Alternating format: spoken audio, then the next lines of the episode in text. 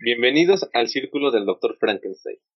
Nosotros somos Carmila, Karnaki y Warlock, quienes en esta ocasión realizaremos la lectura de un cuento, Perfecto Luna, de Elena Garro. Esperemos que lo disfruten y que se diviertan. Karnaki realizará la lectura, así que los dejamos con ella.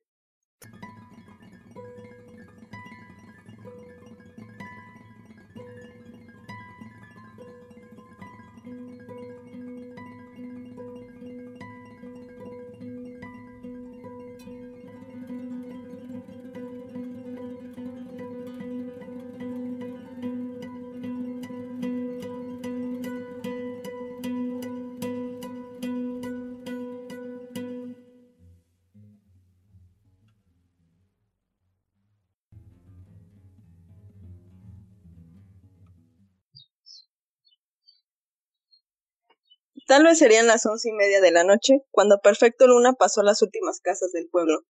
A esas horas ya todos dormían y nadie notó su paso. Todo, gracias a Dios, había sido muy simple. Levantar las trancas de la puerta del almacén, husmear por la rendija y salir a la calle oscura. Contarle que no roben y luego digan, miren al cabrón de Perfecto, se pasó a robar todo lo que había en la tienda. Pero, ¿qué otra cosa podía haber hecho? No quería entregar su vida a un caprichoso sobre todo después de haber visto que en el otro mundo no había sino chiflones de aire frío. Ahora no le quedaba sino huir, borrar sus huellas abandonadas en el pueblo y en los caminos, tirar su nombre y buscar otro, no dejar rastro de perfecto luna. Pero qué nombre. No era tan fácil dejar de ser el mismo. Desde chico así lo nombraban y él había sido siempre perfecto luna, el albañil, el peón, el muchacho que servía para todo, porque así lo había enseñado su patrón.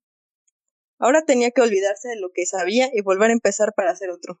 Le dio tristeza de sí mismo, tan servicial y tan alegre como había sido. Pero así es la vida, a cada uno su mala o buena suerte. Recordó los nombres de sus amigos, Crisóforo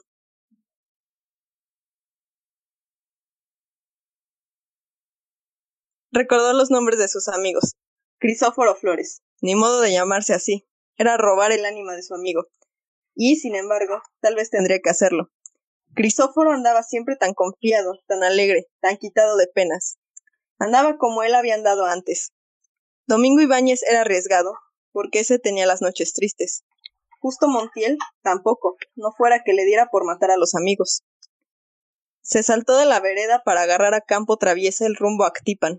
Así, cuando todos lo buscaran por San Pedro, él andaría muy tranquilo por Acatepec. Le gustaba el, mercado de Acatepec. Apenas llegara se iba a comprar su buen pañuelo de seda y comenzaría a buscar trabajo. Al fin, él para todo servía.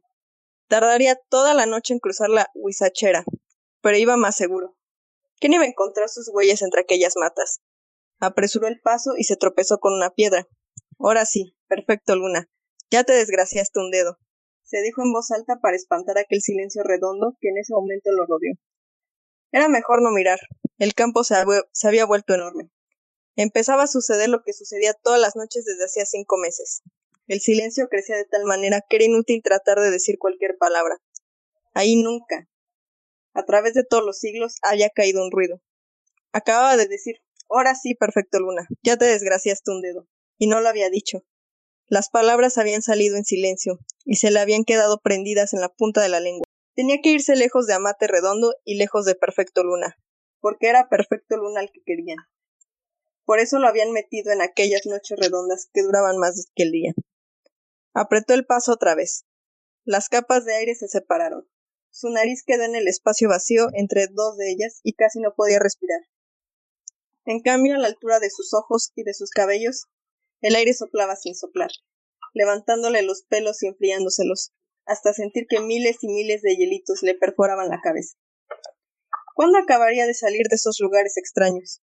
Seré Crisóforo Flores. No andaré por estos parajes y volveré a gozar con mis amigos. Adelante de él vio un hombre que, agachado, buscaba algo entre los huizaches. Estaba muy inclinado sobre el suelo, tratando de ver en la oscuridad. Le dio gusto encontrarse con alguien en aquellas soledades. El hombre estaba allí, a dos pasos, impidiendo el camino. Por cortesía le dio las buenas noches. Buenas noches, contestó el desconocido sin abandonar su búsqueda. ¿Busca algo? dijo Perfecto Luna amablemente, pensando que así lo diría Crisóforo Flores. Sí, contestó el desconocido con voz quejumbrosa, y no lo hallo. ¿Puedo ayudarlo, señor? preguntó Perfecto Luna, sintiéndose cada vez más Crisóforo Flores. Si fuera tan amable, respondió el otro con voz débil. Perfecto Luna se agachó a buscar aquel objeto perdido.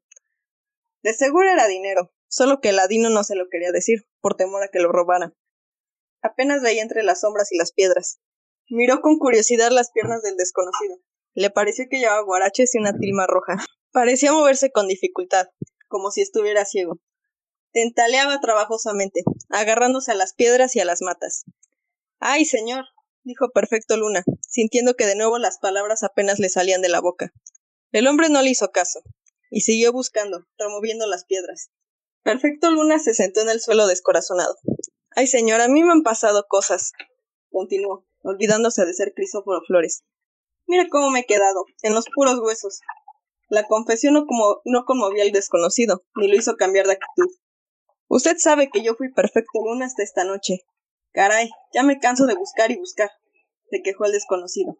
Ahorita le ayudo, ofreció perfecto acordándose que debía ser el alegre Crisóforo. Y con energía se entregó otra vez a la búsqueda. El desconocido estaba ahora lejos, apenas veía su bulto blanco y rojo buscando entre los guisaches. Se sintió tranquilo en su compañía. Pensó, esta será la última noche, desgraciada. Desde mañana, cuando yo sea Crisóforo Flores, nadie nunca más acordará, acordará del que fui. Señor, gritó con optimismo, y sintiéndose ya en el otro día. ¿Usted cree en los muertos? ¿En los muertos? preguntó el otro sorprendido. Su voz le llegó desde muy abajo. Sí, señor, pero no en los muertos de cuerpo presente, sino en los otros. ¿En los otros? volvió a preguntar el desconocido deteniéndose en su búsqueda. Sí, en los otros, contestó con aplomo perfecto, cada vez más Crisóforo Flores. Figuros usted, yo fui perfecto Luna y tuve que dejar de serlo, por causa de un difunto. Ah, contestó el desconocido. ¿Pasó usted por Amate Redondo? De seguro conoció a don Celso, el dueño del almacén. Yo le debo a él todo lo que fui. Él me enseñó a trabajar mientras fui perfecto Luna. Andaba yo en los cinco años, cuando ya le hacía los mandados. Con él me crié, porque fui huérfano de nacimiento. Ándale, perfecto. Mira cómo se cepilla la madera. Aquí quédate, perfecto. Ya sabes cuánto cuesta un cuartillo de maíz. Aquí lo marcas en la registradora. Porque solo don Celso tiene registrador en Amate Redondo.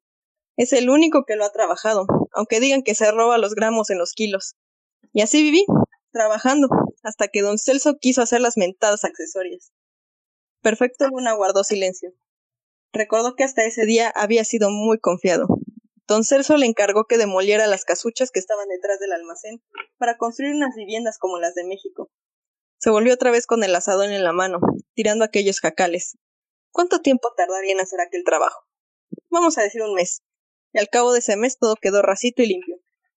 Hasta ese día también había sido alegre. ¿Qué le faltaba? Nada. Tenía buen trato y la estimación de sus amigos. Nadie, nadie le deseaba un mal. Fue un día 4 de abril cuando don Celso le dijo Abre las zanjas para echar los cimientos. Como a las doce del día, mientras ahondaba en la zanja, encontró al muerto. Era un muerto viejo porque no quedaba de él sino los puros huesos. Le pareció volver a verlo, relumbrando al sol con los, con los brazos puestos sobre las costillas. Habrá tenido, de seguro, una muerte mala, porque no tiene cabeza. ¿Quién lo mataría? ¿Dónde andará su cabeza? Fíjese, señor, le faltaba la cabeza. Seguro alguien lo degolló. El desconocido no dijo una palabra. Lo malo, señor, es que cuando yo fui perfecto Luna, me gustaba ser maldoso.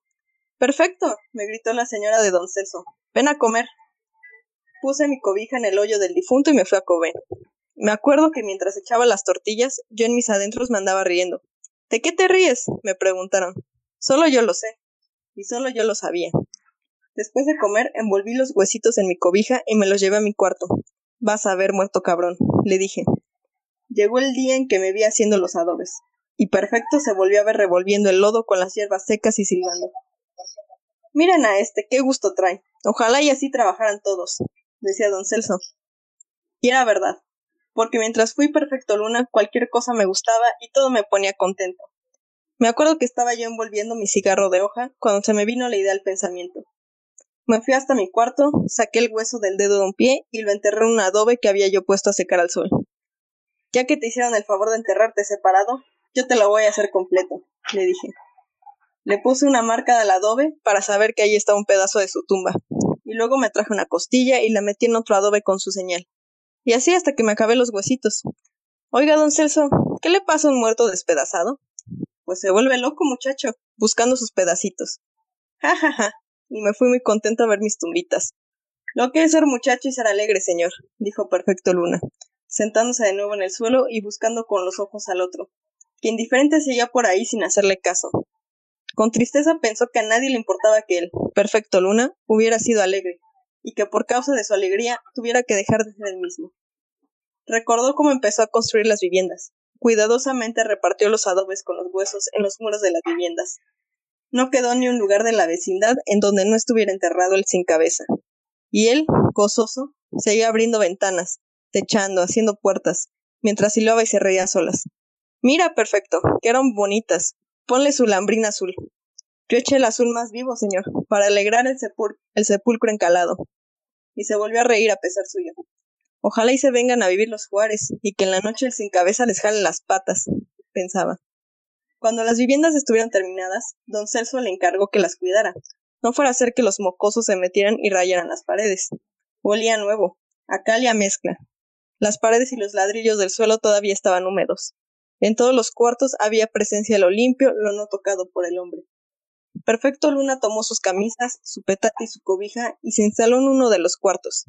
Estaba cansado. Se quitó los guaraches, se tendió en su petate y por la ventana miró la noche. El cielo estaba tranquilo y claro, y desde donde, veí, donde estaba veía dos estrellas brillantes. Entrecerró los ojos. ¿Quién le hubiera dicho que él solito iba a hacer todo aquel trabajo? Abrió los ojos y miró regocijado su obra. Recorrió el techo, las paredes, la puerta, y llegó otra vez hasta las ventanas. Abajo de ella, una saliente pequeña marcaba una de las tumbas del sin cabeza. Se echó a reír y se le cuajó la risa. Los labios se le quedaron tiesos y el cuarto se volvió tan oscuro que perdió la vista de las a la ventana. Y oscureció la noche. Buscó a tientas la vela que había dejado junto al petate. Estiró el brazo y sintió que se le había hecho muy corto. En cambio el cuarto había crecido enormemente y la vela estaba lejos, fuera de su alcance. Se resignó a la oscuridad. Abrió mucho los ojos tratando de ver algo, pero la sombra se hacía cada vez más y más densa. Creo que aquí espantan. Se quedó quieto. De pronto vio brillar la marca que él había puesto en el adobe. Es el sin cabeza. Su corazón empezó a golpear con tal fuerza que le pareció que estaba dentro de un río muy crecido. Sintió que se quedaba sordo. No le quedaba sino esperar a que amaneciera. Pero se alargó en muchas noches. Cuando rayó el día, vio que su petate estaba húmedo de sudor. ¿Qué te pasa, perfecto? Andas muy desencajado. No supo qué contestar. Apenas si probó su café, pensando que tenía que oscurecer. Con tristeza se sentó en el patio de las accesorias a ver cómo pegaba el sol en los tejados. Ya se está acabando el día, dijo con pesadumbre. Cambió su petate y sus tiliches al segundo cuarto. Volvió la noche y él se acostó sin querer mirar por la ventana. Ahora no voy a mirar la noche. Y apretó bien los ojos. Un ruido de alas recorrió las paredes. Las alas giraban al tiempo que subían y bajaban por los muros. Pasaron sobre su frente y sobre su cuerpo. Se fue quedando helado. ¿Cuál sería el maldito hueso que hacía aquel ruido que no se oía? Y esa noche duró más que la anterior. Quería pensar cómo contentar al difunto, pero las alas corrían a tal velocidad que no le permitían formular su pensamiento. Al amanecer, sus rodillas estaban adoloridas, y apenas si pudo levantarse. Agarraste frío, perfecto, le dijeron. Y él no pudo contar lo que le había sucedido. Aquella noche inmensa con aquellas alas frías. Se puso al sol, pero las rodillas seguían duras y heladas. No tuvo tiempo de calentarse, porque ese día el sol duró muy poco. Le pareció que apenas acaba de cantar el gallo del amanecer, cuando oyó a las gallinas acomodarse en sus palos para dormir. Completamente desesperanzado, trasladó su petate, su cobija y su vela al tercer cuarto. Muerto maldito, quédate sosiego y no me quites la paz, que yo nunca le hice daño a nadie. Se enrolló en su tilma para no pasar los fríos, y cerró los ojos para no ver las sombras que lo envolvían. De una esquina del cuarto se desprendió un remolino de viento. Zumbaba con gran velocidad y se le vino a pegar al oído izquierdo. Por allí entró a gran velocidad, aturdiéndolo. Dime, ingrato difunto, ¿qué quieres que haga por ti? hubiera querido decir, pero las palabras se le quedaron embarradas en la lengua. Luego se la vendaron, o vendaron la, la pierna de Anselmo cuando le dieron de navajazos. Inmóvil, con la lengua ligada, sufrió aquel remolino que le acalambraba el cuerpo, Ya amaneció, dijo con dificultad, cuando entró a la cocina que le dieran café caliente. ¿Qué te pasa, muchacho? ¿Por qué hablas así? Parece que tienes la lengua amarrada. Y Perfecto Luna agachó la cabeza y pensó que también ese día se iba a acabar muy pronto. Don Celso, ¿me deja dormir con alambritos? ¿A poco, muchacho? ¿Para qué lo quieres? ¿Te anda buscando el miedo? Apenas acaba de agarrar alambritos cuando ya había caído la noche. Amarró al perro con un mecate largo a la, aldaba de la puerta del cuarto siguiente y se tendió en el petate. Se estaba quedando flaco y se le había muerto la risa. La oscuridad empezó a bajar del techo como una espesa nube negra que lo quería aplastar. ¿Qué quieres que haga por ti, difunto? No puedo deshacer las accesorias para juntar de nuevo tus huesos. Acaba de pensar eso cuando vio que alambrito se venía arrastrando por el suelo, pegado al piso como una calcomanía, y se quedaba junto a él. Alambrito se empezó a aullar, desde su nueva forma aplastada y plana como una hojita de papel. Es cierto que andas aquí, pensó Perfecto Luna. ¿Qué quieres? Yo te lo doy para que te vayas. En ese momento la capa de sombras cayó sobre él como una cobija pesada, y lo dejó sin pensamiento. Lo quería él, Toda la noche estuvo ahí debajo de aquella cobija negra. Mira, muchacho, tienes las narices aplastadas, le dijeron al verlo salir del cuarto. Las piernas apenas le sostenían. Don Celso, ¿cuánto dura una noche? Lo mismo que todas las noches. Ya los días apenas eran una raya de luz entre dos inmensas noches. No tenía tiempo ni de ponerse y quitarse los guaraches. La ropa se le empezó a hacer vieja en el cuerpo. ¿Qué esperanzas que pudiera recortarse los bigotes o el pelo? Si apenas amanecía, ahí ya estaba la noche. No tenía tiempo ni de comer, y se fue quedando en los puros huesos. Recorrió la fila de cuartos hasta que los acabó, y entonces halló la presencia del difunto, que lo quería sacar de su pellejo. Desde luego, arrinconado en el patio de las accesorias, oía a Crisóforo tocar la armónica y cantar con los amigos. De seguro estaba en la cantina. Eso lo sumía más en la tristeza, pues era el anuncio de que la noche estaba ahí esperándolo. ¿Qué te pasa, muchacho? Si sigues así no vas a tardar en entregar tu alma, Don Celso, déjeme que duerma en el almacén. Así el sin cabeza vagaría furioso por todos los cuartos sin hallarlo, pues él estaría durmiendo entre los manojos de canela y los costales de maíz. Ándale, pero si es por miedo, allí no lo vas a perder. Cambió su petate al almacén. Parecía que esa noche llegaba más tranquila. El almacén estaba animado. Los clientes bebían su última copa de tequila. Don Celso echaba sus cuentas, olía alcohol y especies. Se sintió aliviado. Dieron las diez y Crisóforo Flores, su amigo, se echó el último trago. Ahí te veo mañana, si amaneces, porque se te está poniendo cara de difunto. Y se fue muy tranquilo con su sombrero ladeado. Don Celso le dio las buenas noches. Perfecto Luna cerró las puertas del almacén. Vio que estaban muy cebosas. Luego echó la tranca transversal que iba de muro a muro. Se tendió en el mostrador y dejó la lámpara de gasolina ardiendo. Con la luz, el sin cabeza no se atrevería.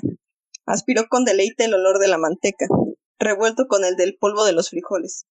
Se sintió seguro y se estiró. En la trastienda se produjo un ruido. Buscó la vela y los cerillos, pero los tenía en la bolsa de su camisa de manta. El ruido aumentó. Era más prudente no ir a ver qué sucedía. Un ruido semejante acompañó el primero. Algo caía, caía sin cesar, silbando dulcemente. Era como si dos costales de maíz dejaran escapar el grano por un agujero. Ahora sí, el canijo está destripando los costales. Los silbidos se multiplicaron. Todos los costales se vaciaban a gran velocidad. La trastienda se iba llenando de maíz. Estaba seguro de eso. Con precaución miró hacia allí. La puerta colmada de grano se desbordaba y el maíz avanzaba por la tienda. Asombrado miró a su derredor. Estaba entre costales. Arriba de la puerta de salida había tableros cargados de sacos de ayate. En ese momento se abrió el primer costal y los granos cayeron sordos, en un chorro dorado sobre el suelo. Luego se agujereó el segundo costal, luego el tercero, luego el cuarto, luego la tienda entera llovía maíz de todas sus paredes. El lugar del mostrador se fue estrechando. Vio que la puerta de la calle, que antes había trancado cuidadosamente, estaba siendo bloqueada, pues los costales de arriba también estaban agujereados. Se levantó como pudo y a zancadas, enterrándose en el grano hasta los muslos, llegó a la puerta. Con dificultad levantó la tranca y logró, haciendo un esfuerzo, abrir una rendija, husmear la noche y salir a la calle. A estas horas, señor, estaré allí sepultado en el maíz, y el maldito sin cabeza me tendría cogido de los pelos para toda la eternidad. Pero me le fui, y me le fui no solamente de amate redondo, sino de perfecto luna, porque cuando lo busque ya no lo va a hallar. Ahora soy Crisóforo Flores. Lo que es tener un poco de presencia de ánimo, ¿verdad, señor? Por eso le preguntaba si cree usted en los muertos. porque antes del sin cabeza yo tampoco lo creía. Ah, contestó el desconocido desde muy abajo, y con dificultad se fue enderezando. Lo voy a ayudar a buscar, ya que le conté la triste historia del que fue Perfecto Luna. Ya no, contestó el desconocido de pie junto al narrador. Esta apenas tuvo tiempo para ver el rostro sin rostro de su nuevo amigo. El cuerpo del desconocido terminaba sobre los hombros. ¿Se endemonió? dijo don Celso al día siguiente. Me soltó todo el maíz y murió en medio de la huizachera. Caray. Y parecía tan buen muchacho el tal Perfecto Luna.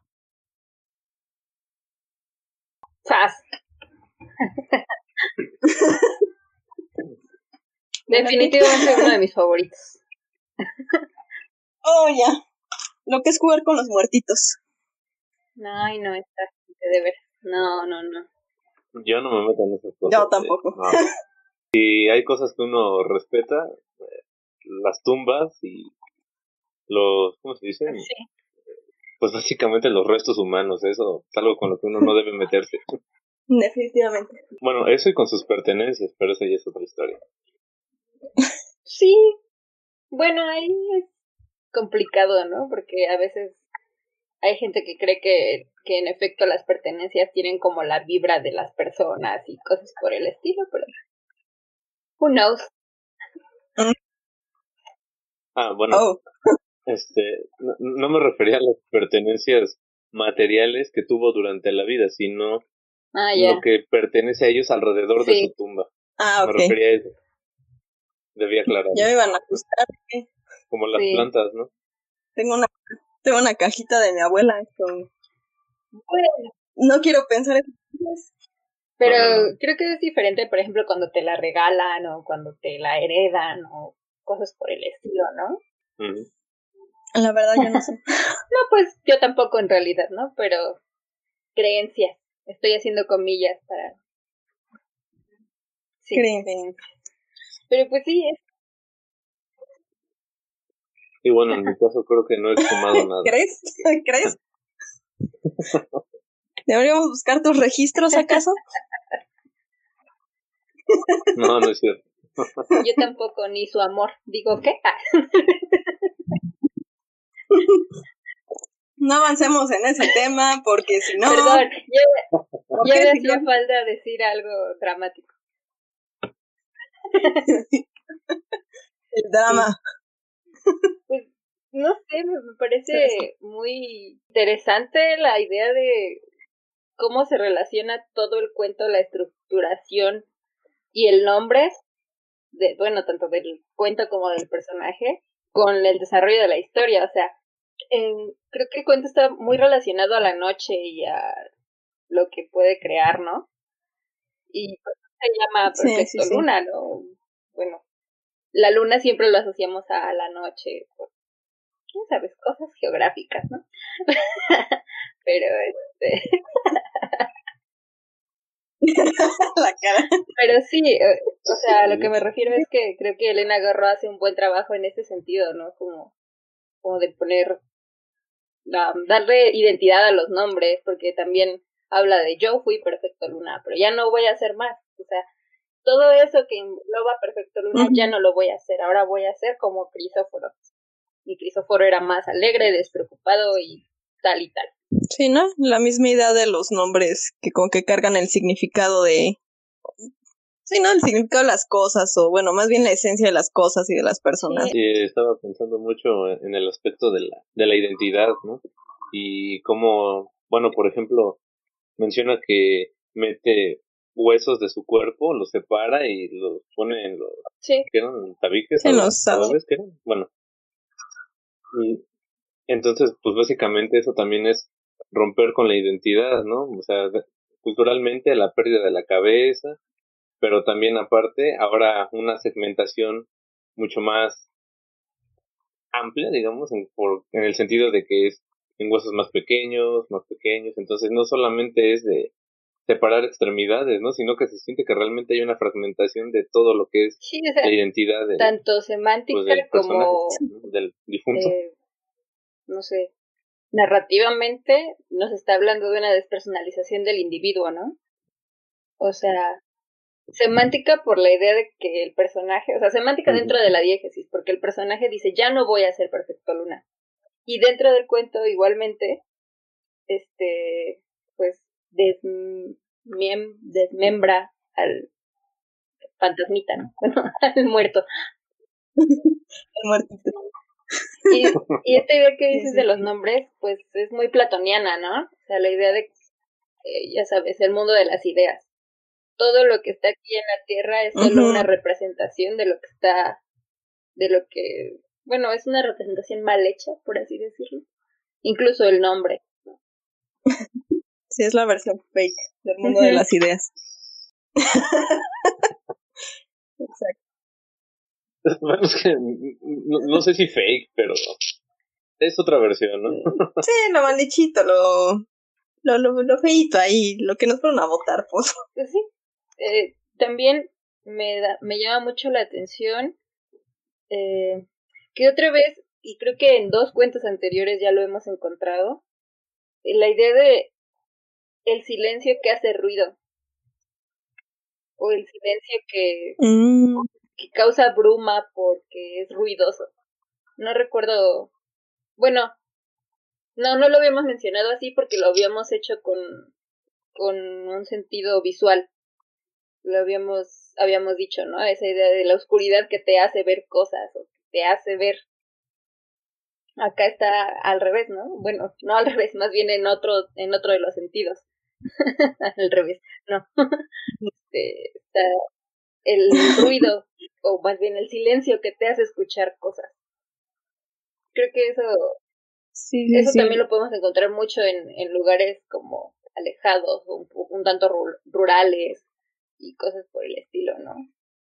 Fíjate que a mí me, bueno, esa idea de la noche, del frío, que hay una, pues, una luz lunar que está ahí, me recuerda mucho, mucho a, este, a Pedro Páramo. O sea, también ese aspecto tan lúgubre, donde hay muerte, ánimas, almas. Es, es interesante por ese lado contemplar que Elena Garro y, y él fueron de alguna manera contemporáneos, ¿no? Pedro, Pedro Paramo, perdón, Juan Rulfo fue... ahí viene un montón de gente a picarte con sus antorchas ahí. Bueno, es que iba a decir Pedro Páramo fue escrito, pero se me quitaron las ¿eh? ideas. Terminé diciendo lo mismo. Eh, bueno, Juan Rulfo escribió esto, pues en, una, en un periodo postrevolucionario, por así decirlo, ¿no? Y Elena Garro, pues más o menos escribía como sobre lo mismo porque también nació en, en esa época. Entonces. Sí, y bueno, cada uno tiene su, su toque, ¿no? Mm, se diferencian. Pero Sí. Aún así te digo, solamente y como que también la idea como de la relación del cuerpo con el con la tierra, ¿no? Con con el adobe, con el maíz, esta idea de, pues no sé, el viento que, que trae polvo, ese tipo de cosas, ese tipo de descripciones, sí, sí, se parecen mucho, también están en Pedro Páramo. Y en general en el llano en llamas, no sé. O sea, en general en la obra de Rulfo. Pues sí, un poco. Esos espacios muy rurales, muy tierrosos, ¿no? Y creo que acá lo que, lo que lo hace un poco diferente es que, por ejemplo, en los espacios que plantea Elena Garro en sus cuentos y libros, a lo mejor no en todos, pero en algunos es más notorio que en otros, su, sus espacios toman vida. En este caso no es tan evidente en un sentido del nombre y todo eso, pero por ejemplo, este, está su novela del pueblo que habla, ¿no? el pueblo que es el que narra la historia. Pero acá, bueno, regresando a Perfecto Luna, acá encontramos eh, este, la casa que se empieza a hacer inmensa, que empieza a cobrar vida y que, pues que persigue a ese hombre, ¿no? A Perfecto. Sí, sí, sí. a mí me encanta del cuento, lo que me encanta es mucho ese, ¿cómo decirlo? Cómo pareciera que el fantasma está destrozando al mismo tiempo, ¿no? O sea, eso de que los días se hacen más cortos, las noches se hacen eternas, ¿no? Siento que esa idea, este, ¿cómo decirlo? Como que le añade angustia, bueno, no desde mi punto de vista, le añade angustia al cuento, ¿no? O sea, esta idea de que quieres escapar de la oscuridad, pero literalmente el fantasma tiene tal control que no te deja escapar, ¿no? Este, que si, que si el día es así como el refugio de la gente asustada, pues, ¿qué crees, mijo? No vas a tener tal refugio, vas a volver a la noche conmigo, ¿no? No sé, eso me, me pone muy de nervios, ¿no? Sí, de hecho, es... te, te causa te causa esa bruma desde el espacio-tiempo, no tanto en desde el personaje, es decir, empatizas con el personaje, pero a partir del espacio-tiempo. Sí, exacto. Sí, y es que eso permite reforzar la idea de que, pues básicamente si haces un acto relativamente profano contra un difunto, pues va a estar ahí presente. I mean, creo que él fue muy profano, no relativamente. Creo que más allá de como de profanarlo, bueno. sí, es que es que en el profanar está implícito la burla, ¿no? Porque dice que le divirtió. O sea, quizás si lo hubiera hecho sin darse cuenta o o no sé, de otra manera no habría pasado eso. O si hubiera sido decente y le hubiera dado una buena tumba, maybe. Quizás. Ajá, o sea, como que hubo una falta de respeto, sí, sí, sí. burla, como dice. Que hasta él dice, yo era maldosillo. Pues ahí está, lo que le pasó. Y es que, de hecho, también me acuerdo de, de 100 años, ¿no? Cuando se le aparece a, a José a José Arcadio Buendía se le aparece no qué personaje el muerto que dejaron antes de llegar a Macondo. No recuerdo su nombre pero él no ajá.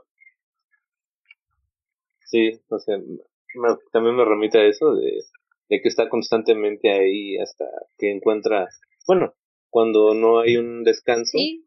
pues está otra vez la idea, ¿no? De si no está en la tierra completo, no puede descansar. Un poco lo mismo que, que parecía en el cuento de, de Karnaki la vez pasada, ¿no? El de la condesa y la muerte o algo así, no me acuerdo. Ah, sí, sí, sí, la condesa y la muerte. Esta idea de descansar, de la tierra. Eh, por ejemplo, también, hablando de 100 años, ahorita que me recordaste, recuerdo a Úrsula Buendía, que este que dice, ¿no? Que no me voy a si es necesario que me muera yo para que se queden en Macondo, me muero aquí para que haya alguien muerto en Macondo. Porque otra vez la tierra y el cuerpo son identidad.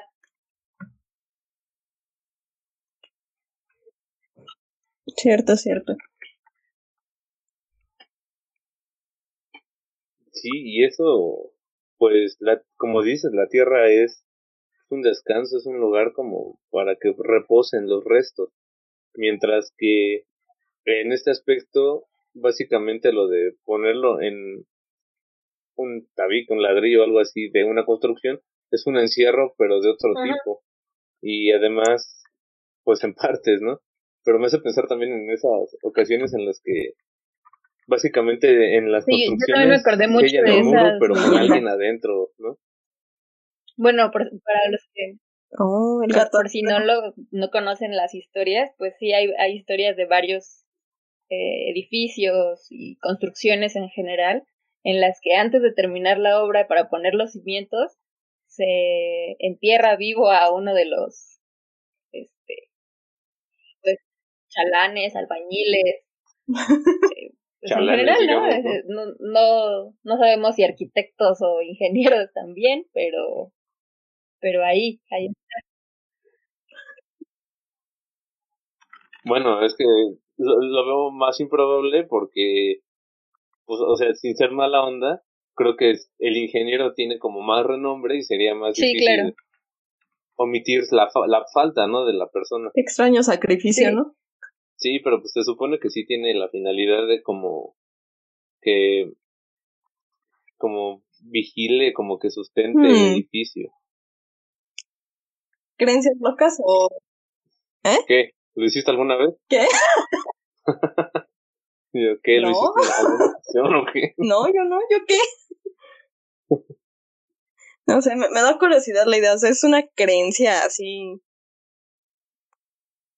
como que le salió a alguien o si tiene algún fundamento científico, qué demonios. Mm, no, hay muchas historias básicamente que tienen fundamento real, verídico, de que, por ejemplo, bueno, lo más cercano que tenemos ahorita aquí es la Ciudad de México y se menciona que muchos edificios, pues sí, enterraron así a personas, ¿no? Básicamente era así como de, pues, a ver, ve a checar que todo esté bien, ¿no? Y ahí se quedaba. Ok, eso yo no me las... Bueno, no, creo que sí llegué a escucharlo, pero decía, ah, pues son ahí leyendas, ¿no? Historias mafufas, ¿no? Como para asustar niños en la noche. Pues mira, salió como que muy random el, el tema, ¿no? Pero, sí. pero se supone que sí se han encontrado restos, huesos. O sea, no tendré ahorita para decirte en qué lugares, en qué zona, ¿no? Pero se supone que sí. Sí, muy random el tema. Por favor. Lo voy a checar. Nos haces el reporte después, Joaquín. Sí, pues eso. Este, esto, bueno, es una, es una de las cosas que más me gusta del, de los cuentos en general mexicanos, de eso, de esa época del siglo XX, porque siempre que hablamos de ellos, a lo mejor no, no siempre con ustedes, pero en general así con personas con las que he llegado a platicar, siempre ocurre eso de terminar hablando de leyendas o de cosas que nos remiten a la vida de nuestros abuelos o de nuestros bisabuelos no sé, en, el, en mi caso, por ejemplo, de mis papás también que, que vivieron en esa parte como, pues sí, como del pueblo, de donde se escuchaban leyendas y todo por el estilo. Sí, sí. que es más cercano, ¿no? A nosotros, entonces pues por eso creo que podemos encontrar referentes. Justo ayer estaba viendo un meme de una chica que está probando como un jugo de un jugo verde y este y lo está probando y al lado tiene una botella de agua y el meme dice, o sea, el jugo es como literatura literaturas extranjeras, ¿no? Y, y la chica está haciendo como un gesto de, mm, está bueno, pero podría estar mejor. Y este y en la botella de agua dice eh, releer Pedro Páramo.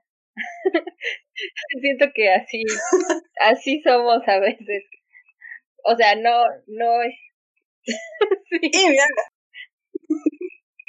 ¿Cómo saben? Mm, pues sí, de hecho, salen esas leyendas acá o historias curiosas que tienen que ver precisamente con, con que no, yo una vez escuché, una vez vi tal, ¿no? Y que pues de repente podrían parecer como, no sé, bastante bueno, poco creíbles, mejor dicho, pero conoces a las personas y dices, bueno, no creo que, no sé, no, no veo el motivo para que me echara ese chorro no, no me va a afectar en nada, ¿no? Capaz que no están aquí para escuchar esas cosas. ah, lo haces a nosotros o... Yo sí. Pues mira, yo no tengo problemas o... Bien, si, si no quieres, sáltele hasta algún minuto. No sé cuál, pero... pues bueno, la historia es que mi abuela en general me platica muchas historias, ¿no? Pero una de las que más me sorprende es que, pues mi abuelo siempre fue muy pata de perro y le gustaba andar vagando por las calles de, de donde vivo y en general de donde vivió siempre, ¿no? Entonces, este, pues un día vio una plantita, estaba ahí ahí, ¿no? Solita, pero estaba bonita. Entonces la, la sacó y se la llevó a mi abuelita para que, se, para que la plantara. Y él le dijo, mírate, aquí te, te traje esta plantita y ya, ¿no? Y pues mi abuelita la, la plantó y todo, y la cuidó. Pero desde la primera noche que llevó esa, esa planta o ese árbol, este, empezó a ver una sombra al lado del árbol. Y así cada noche y cada y cada vez ella sentía que estaba más cerca a esa sombra. Hasta que le dijo, hasta que le preguntó a mi abuelito que dónde la había conseguido y que dijo, ah, pues me la encontré al lado de una tumba en un panteón que fui a visitar. Y mi abuelita como, what the fuck, man. bueno, obviamente mi abuelita no dijo eso, ¿no? Pero este, sí se quedó como, ¿qué? ¿Por qué, me, ¿Por qué me traes esto, no? Y entonces pues ya mi abuelita le dijo, no, no, no, quita esto de aquí y ve a regresársela a su dueño porque yo ya no quiero que me esté aquí molestando. Y sí, dice que se llevó la planta o el, el arbolito este y dejó de aparecer. Así de fácil agarra las flores al muerto, correcto.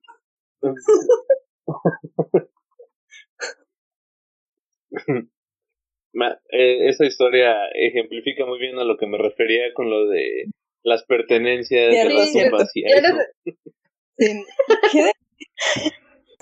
Pues sí. Es como que tan caído debía estar como para. Ah, pues mira, está chula. No lo sé. Quién sabe. Mi abuelo era muy raro en ese sentido, como que creía y a la vez no. ok. Está bien. Pero sí, pues. Fíjate que en ese aspecto de las tumbas y eso a mí, bueno, cuando voy a arreglar la tumba de mis abuelos o algo así con mi familia al panteón, nunca me ha gustado pasar encima de las tumbas. Pero pues a veces como hay mucha gente y eso, pues sí es así como, uy, me tengo que pasar encima, ¿no? Pero siempre digo, perdón, perdón, no te enojes, tranquilo. Sí. Solo voy a pasar con el agua. Siempre por respeto, ¿no? No, pues, más que nada. No sé, creo que me llama mucho la atención este tipo de temas. A lo mejor si les gusta alguno de nuestros escuchas, pues coméntenos y a lo mejor hacemos un capítulo, un episodio especial de eso, ¿no? Como de historia. Ajá. Ah, historias personales o Pues- leyendas que encontremos. Porque voy a ser honesta, a mí nunca me Ah, pasa nada interesante y nadie nunca me cuenta de leyendas, así que mi bagaje es muy poco. Puede ser también de leyendas que hayamos escuchado, aunque no nos no les hayan pasado como a personas cercanas a nosotros, ¿no? Porque a final de cuentas también forma parte del bagaje literario sí, sí. popular. Sí, Eso es cierto, es muy cierto. Sí, fíjate que desde ese aspecto, no es que yo no crea, yo realmente creo que sí hay entidades, fuerzas sobrenaturales y cosas medio paranormales. Creo que existe todo eso. Pero no me ha pasado algo, no me han pasado cosas relativamente, ahora sí bien aplicado, tan fuertes. Porque sí me han pasado dos que tres cosas. Aunque he de mencionar que una de esas estaba con Carmila Ok. viendo una película. De repente se Ah, cayeron ya trastes, luego se prendió ah, la luz no. de, del Mejor baño. luego la contamos, Espera, porque esa tranquilo. historia es muy tétrica. Ok. Sí, sí, si quieren escucharnos hablar de cosas tétricas, aquí abajo. ustedes piden, aquí nosotros abajito. hacemos. Sí, queremos escucharlos o no, ya cállense al. y encaminado con lo que estamos platicando. Ok. La idea del, del miedo creo que, que creo que atrae mucho a ese tipo de energías, ¿no? O sea, cuando cuando crees y aparte te da miedo, eres más propenso a que te pasen cosas, porque cuando crees y quieres verlas, generalmente no te pasan. Ujú, sí, sí, sí. No sé, a mí, a mí eso que acabas de decir me recuerda un poco a... ¿Cuál era? La de... Ah, espero no me la mienten por esto, pero Ah. la de actividad paranormal. La, la uno, la que es buena, la que sí vale la pena. Que es algo que como que men- mencionan en esa película y que luego lo siguieron repitiendo y repitiendo en toda la serie y luego lo empezaron a repetir en otras películas, ¿no? Esta idea de que mm, sí, hay, sí hay algo en la casa, pero se alimenta de las energías negativas. El miedo, el odio, el enojo, ¿no? Y efectivamente, mientras más los asusta el demonio, más va creciendo la chingadera y más va haciendo porquerías Sí. en su casa, ¿no? Creo que también es como bueno como explicar ese tipo de cosas, ¿no? Porque, por ejemplo, me acuerdo, me estoy acordando de muchas historias de ficción, algunos libros, algunas películas y libros, pero esta idea de, de que siempre necesita un canal para, para manifestarse o un eh, o una energía. No, no, Warlock, no estoy hablando del control de la televisión, Warlock. Hago zape, te lo aviso. Ay, perdón por lo que así nos llevamos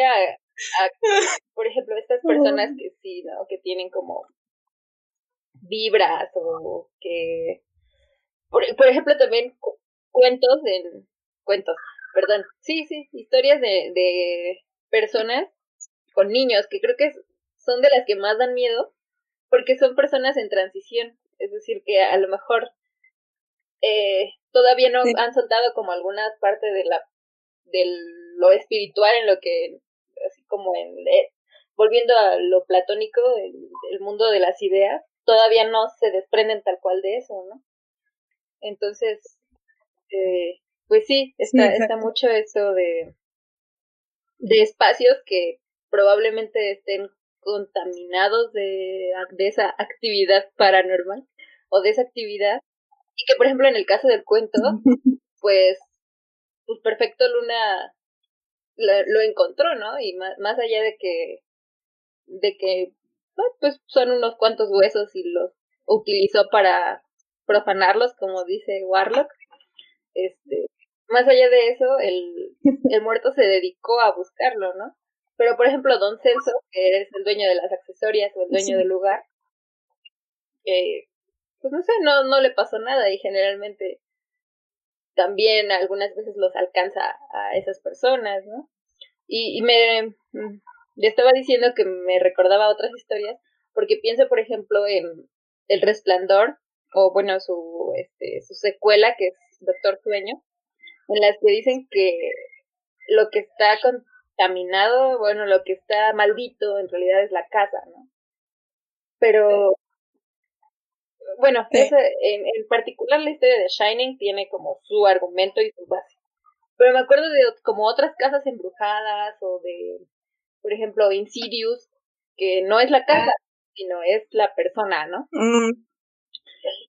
Sí, y también eh, recuerdo una, una historia que leí hace poco de una mansión que se llama Cherry Hill House. Y esta mansión igual, ¿no? La idea de que está maldita y que ocurren cosas muy interesantes. Pero la gente como que nada más se queda en la parte superficial en la que, ah, pues es una casa embrujada, maldita y todo, ¿no?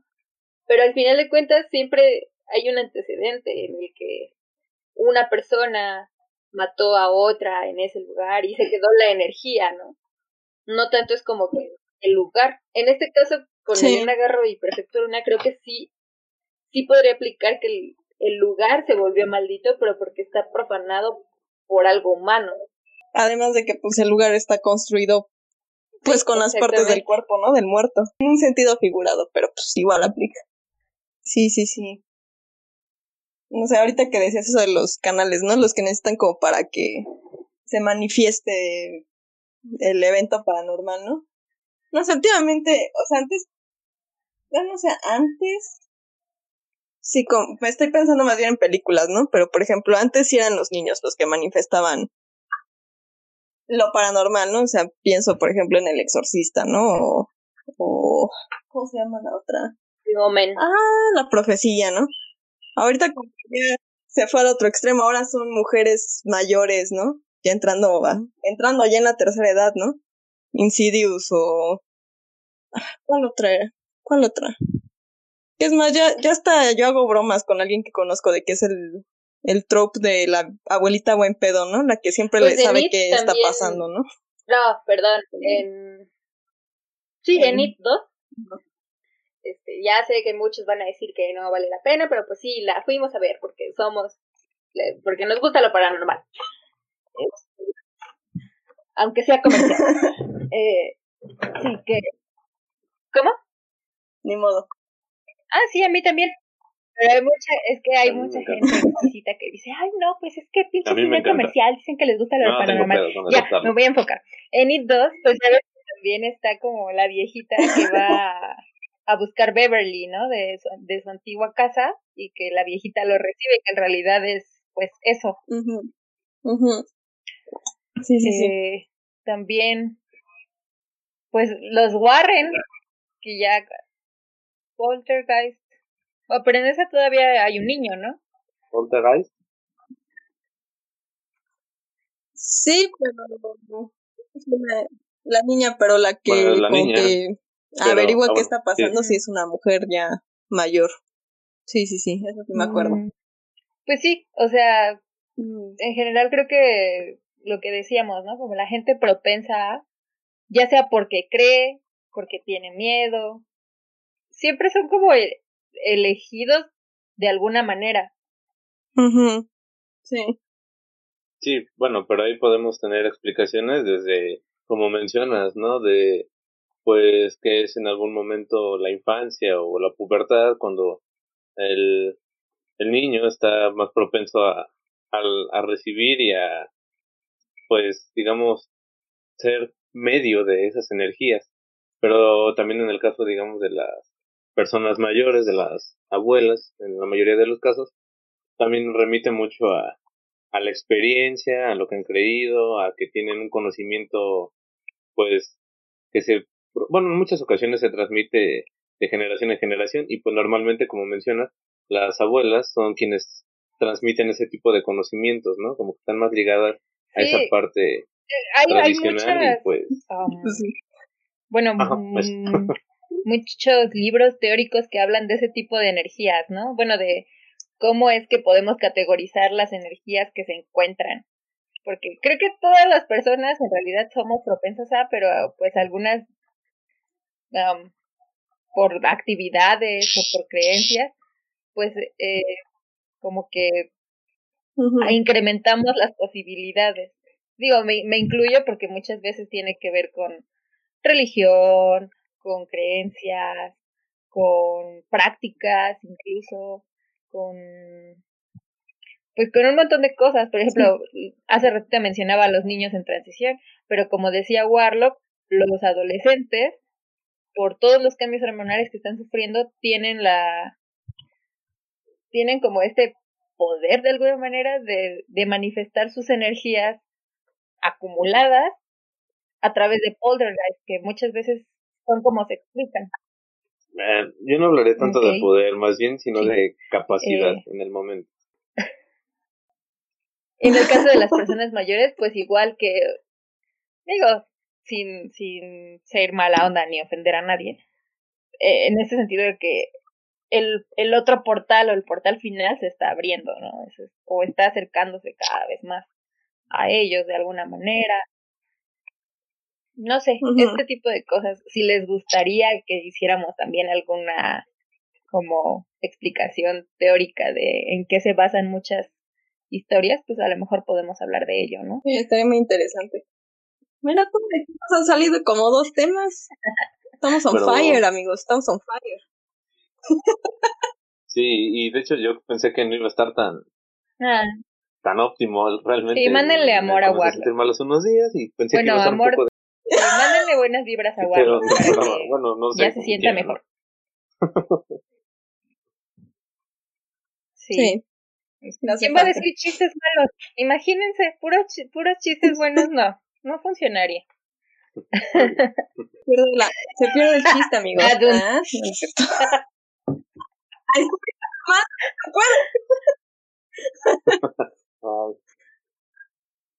me voy a anotar un sope para mí, si no les importa. Pero sí, en general la, la cuentística mexicana está construida por mucho de por mucho de eso. O sea, la, la, mexicana que está situada regionalmente, ¿no? Porque ya hemos visto que, por ejemplo, con Amparo Dávila o con otros escritores, este, también está un poco influido por, por lo europeo, por lo, por lo americano, bueno, por lo gringo. Supongo que pues también tiene que ver que pues, por ejemplo, o sea, si Amparo Dávila era de, de un pueblito, ¿no? Pero después se pasó a la Ciudad de México. No sé, siento que los escritores de la Ciudad de México en general son más como universales en ese sentido, ¿no? Sí. Se añaden de un poquito de todo. Y bueno, yo no voy a decir, obviamente, que es una característica solo de México, porque no.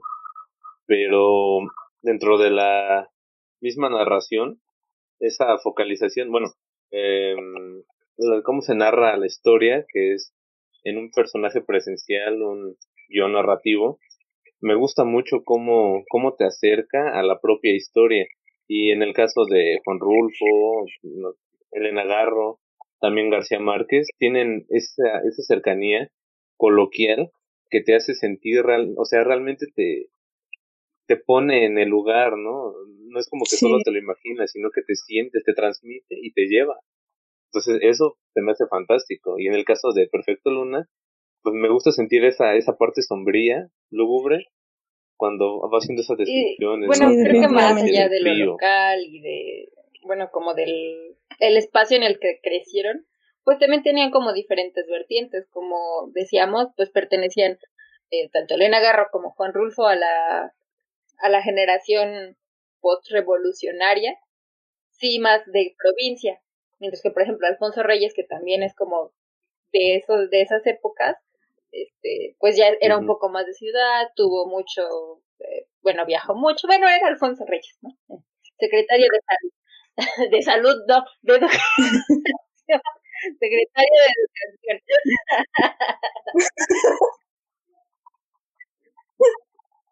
Ahí están saliendo otra vez las antorchas, ya las veo desde aquí.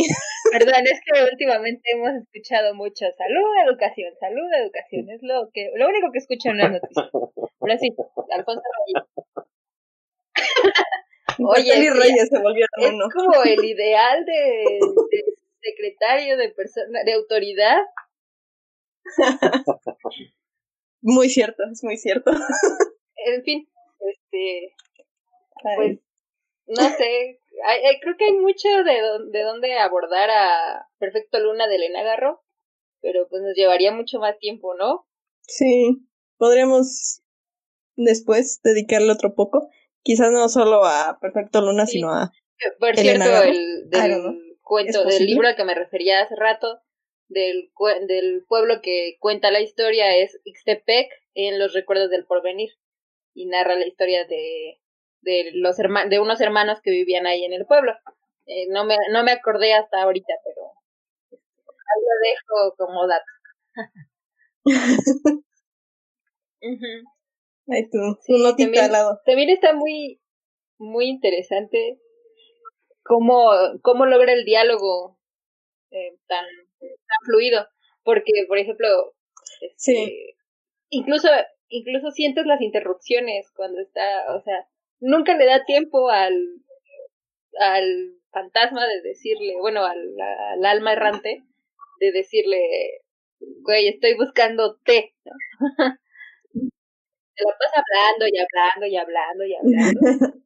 y de repente, hasta que voltea desde los pies hasta los hombros, se da cuenta que no tiene cabeza. ¿no? Sí, exacto. Sí, es algo que me gustó mucho. Más ahorita que, pues, yo leyendo, ja, que este, que pues sí, no, o sea, no es solo que se note coloquial y demás, sino que pues sí, se suena, suena como una conversación posible, ¿no? Dentro de una situación imposible. Hablaba, alguna, hablábamos alguna vez en clase con, con algún profesor, la verdad no recuerdo de qué materia, pero eh, que decíamos que um, tal vez nos recuerda mucho a la parte, sí, a lo coloquial, pero se, se puede notar que es artificioso, es decir, está bien logrado artificialmente, que nos hace recordar a lo coloquial, pero eh, no, no tenemos como palabras tan, o, bueno, escritura tan, tan como realmente habla el pueblo, ¿no? Entonces, eso también me parece magnífico. No, no recuerdo si en aquel momento lo, lo vimos como un como un punto negativo, pero a mí me parece que para nada lo es. Creo que es te refieres a que tiene una buena estructuración narrativa que permite que tanto sea coloquial como sí, que a la vez me refiero más en el diálogo, o sea, por ejemplo. Más bien, evita que, se, que sea confusa, ¿no? Perfecto, me gritó la señora de Don Celso, ven a comer. Creo que es, si Perfecto Luna hubiera existido en la vida real, no habría dicho, no habría narrado así, tal cual, ¿no? O sea, habría dicho, no, lo malo, patrón, es que yo cuando fui perfecto luna me gustaba ser re maldoso, re, o cosas así, hablar de, en ese tipo de, con ese tipo de palabras, que probablemente no serían tan, pues, tan trascendentes o, o no se podrían entender si no eres una persona local. Es decir, están demostrando lo local pero desde lo, bueno, me voy a ir muy, muy hacia arriba, pero a lo universal, ¿no? Es decir, en un español como poco estándar le diríamos actualmente. Sí, tiene sentido, tiene sentido. Creo que de ninguna manera es, es un punto negativo, creo que está súper bien estructurado, me encanta cómo lo plantea y ya. Sí, no, o sea, es que creo que a veces como que uno quiere así de que, ay, que sea muy realista hasta cierto punto, ¿no? Así de que es que así nos expresan, bueno, pero pues mientras se entienda y se sienta, no creo que haya problema, ¿no? O sea, no tiene por qué ser como se dice, como lo dice la gente de tal o cual lugar, ¿no? Tal cual. O sea, mientras sea fluido y, y se sienta como una verdadera conversación, pues es bastante pues válido, ¿no? Aun si es artificial. Pues si les gustaría igual que hiciéramos un episodio de Elena Garro, pues, déjenos sus comentarios, díganos si lo quieren, porque es una muy buena escritora y la verdad es que quedó de alguna manera opacada por la vida en la que vivió y con quienes se rodeó, pero es una muy buena escritora que tiene muchos textos que deberíamos conocer todos. Y pues con esto llegamos al final del episodio. Definitivamente. Recuerden seguirnos en todas las redes sociales como arroba círculo tanto en Twitter, Instagram y Facebook. Suscribirse en el botón de acá abajo de YouTube. Darle seguir en Spotify, compartir el video, el, bueno, sí, el video de YouTube y el link de Spotify. También este, recuerden que estamos en, eh, en la lista de reproducción de Radio Acatlán. Eh, y pues no sé, está, está fluyendo muy bonito esto, nos gustaría crecer, seguir creciendo, saber qué más les gusta, qué no les gusta, díganos, coméntenos, interactúen y ya. Y, si les gusta un capítulo, escúchenlo con alguien más y que y díganle, oye, síguelos también, que sabes, follow. Sí. Para que se transmita. Y pues así llegamos al bueno, episodio. Sí, que se transmita de buena manera. Nos vemos la siguiente semana. Adiós. Hasta luego. Adiós.